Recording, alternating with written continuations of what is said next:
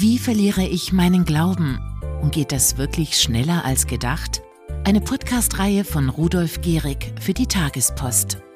Rudolf, welche Dienstanweisung hast du heute für uns?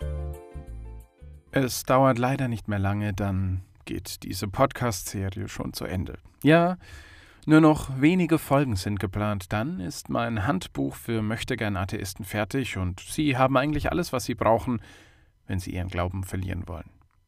Nun, da wir so langsam auf das Ende zusteuern, müssen wir nun endlich auch ein Thema ansprechen, das ich bisher eher vermieden habe. Heute sprechen wir über den Teufel. Mein Name ist Rudolf Gehrig und wenn Sie teuflisch gute Musik hören wollen, dann sperren Sie Ihre Ohren weit auf und lauschen Sie nun meinem kurzen Gitarrenintro. Man muss ehrlich sein.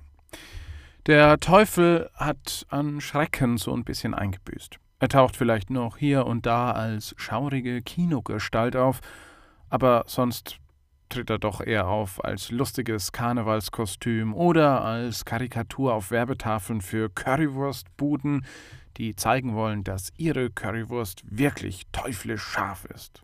Klar, jeder Mensch weiß schon irgendwie, dass es das Böse gibt. Die Schrecken des Holocaust und des Naziterrors sind selbst Generationen später noch präsent. Tagtäglich gibt es neue Horrormeldungen über Mord und Totschlag. Aber ich glaube, die Punkband Pasco hat das mal ganz gut auf den Punkt gebracht. In einem Lied heißt es: Die Geister, die man ruft, werden auch bei Regen bleiben. Der größte Trick des Teufels war es, sich so klar zu zeigen. Ja, wer hat heute noch Angst vor dem Teufel, wenn man jeden Tag damit konfrontiert wird? Der gefallene Engel, der sich im Hochmut gegen den Erlösungsplan Gottes stellte, spielt ja nicht einmal mehr in der Verkündigung der Kirche wirklich eine Rolle. Wann haben Sie zuletzt eine Höllenpredigt gehört? Früher gab es die doch angeblich ständig. Auch um das Thema Exorzismus drückt man sich in der Kirche in Deutschland eher ein bisschen herum. Oft hört man von den Predigern selbst, dass der Teufel ja nur ein Konstrukt war, das sich die Kirche ausgedacht hat, um die Leute zu unterdrücken und um die eigene Macht dadurch zu sichern. Sicher gab es auch diese Fälle. Auch heute wird noch wird ja von so mancher Sekte der Teufel als eine Art Schreckensgespenst verwendet, um die Anhänger auf Linie zu halten. Und klar, man kann es auch übertreiben und sich in eine völlig irrationale Übersteiger der Angst vor dem Teufel hineinsteigern. Aber darüber Sie ahnen es vermutlich schon, werde ich in der nächsten Folge dieses Podcasts ausführlicher sprechen. Nur, wenn Sie Christ sind, wissen Sie ja eigentlich, dass es den Teufel gibt. Um Ihren Glauben aber irgendwann zu verlieren, ist es häufig ein guter Anfang, die Existenz des Teufels zu leugnen. Wieso sollte Gott so grausam sein, zuzulassen, dass eines seiner Kinder in die Hölle kommt? Gut, die Bibel spricht selbst vom Teufel, von Dämonen, aber wen interessiert das schon? In Folge 24 dieses Podcasts habe ich Ihnen ja bereits erklärt, wie Sie die Bibel umdeuten und missbrauchen können, damit Sie auf jeden Fall Ihren Glauben verlieren. Nehmen Sie die Warnungen der Bibel vor dem Bösen also einfach nicht ernst. Euer Widersacher, der Teufel, geht umher wie ein brüllender Löwe und sucht, wen er verschlingen kann, schreibt zum Beispiel der Apostel Petrus in seinem Brief. Aber wer sagt, ob der Teufel nicht in Wirklichkeit Vegetarier ist und gar niemanden verschlingen will? Viele böse Menschen sind Vegetarier.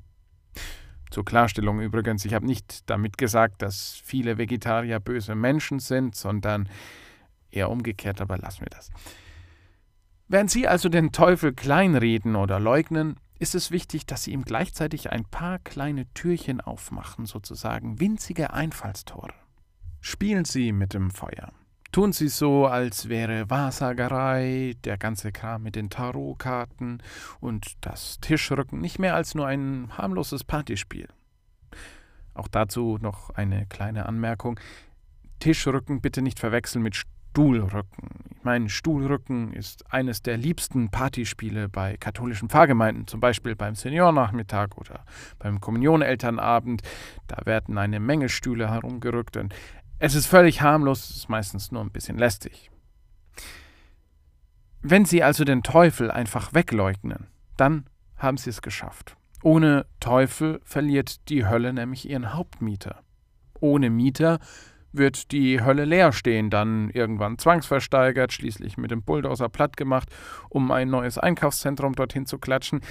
Was ich damit sagen will, wenn Sie den Teufel für sich eliminiert haben, wieso sollten Sie dann noch an die Existenz der Hölle glauben? Und wenn Sie nicht mehr an die Hölle glauben, wie sollen Sie dann noch an Gottes Gerechtigkeit glauben? Und wenn Sie nicht mehr an Gottes Gerechtigkeit glauben, dann wird Ihnen Gottes Barmherzigkeit ebenfalls total lächerlich vorkommen. Denn was ist Barmherzigkeit ohne Gerechtigkeit? Wenn Sie so nicht mehr an einen gerechten und barmherzigen Gott glauben können, werden Sie bald an gar keinen Gott mehr glauben können. Und dann, irgendwann, schlägt Ihr letztes Stündlein. Dann aber werden Sie dran glauben müssen. Dies war auch schon mein 28. Ratschlag an Sie, wie Sie Ihren Glauben verlieren können. Wie immer gilt, bitte nicht zu Hause nachmachen. Das war's auch schon für diese Woche. Nächste Woche kommt die nächste Folge. Ich freue mich drauf. Machen Sie es gut und vor allem bleiben oder werden Sie katholisch. Ihr Rudolf Gehrig. Wenn euch der Podcast gefallen hat, abonniert uns gerne auf den gängigen Kanälen. Außerdem ist die neue Ausgabe der Tagespost da. Wenn ihr die Tagespost kennenlernen möchtet, besucht uns auf die-tagespost.de. Die-tagespost.de. Den Link findet ihr auch in den Show Notes. Vielen Dank fürs Zuhören und bis zum nächsten Mal.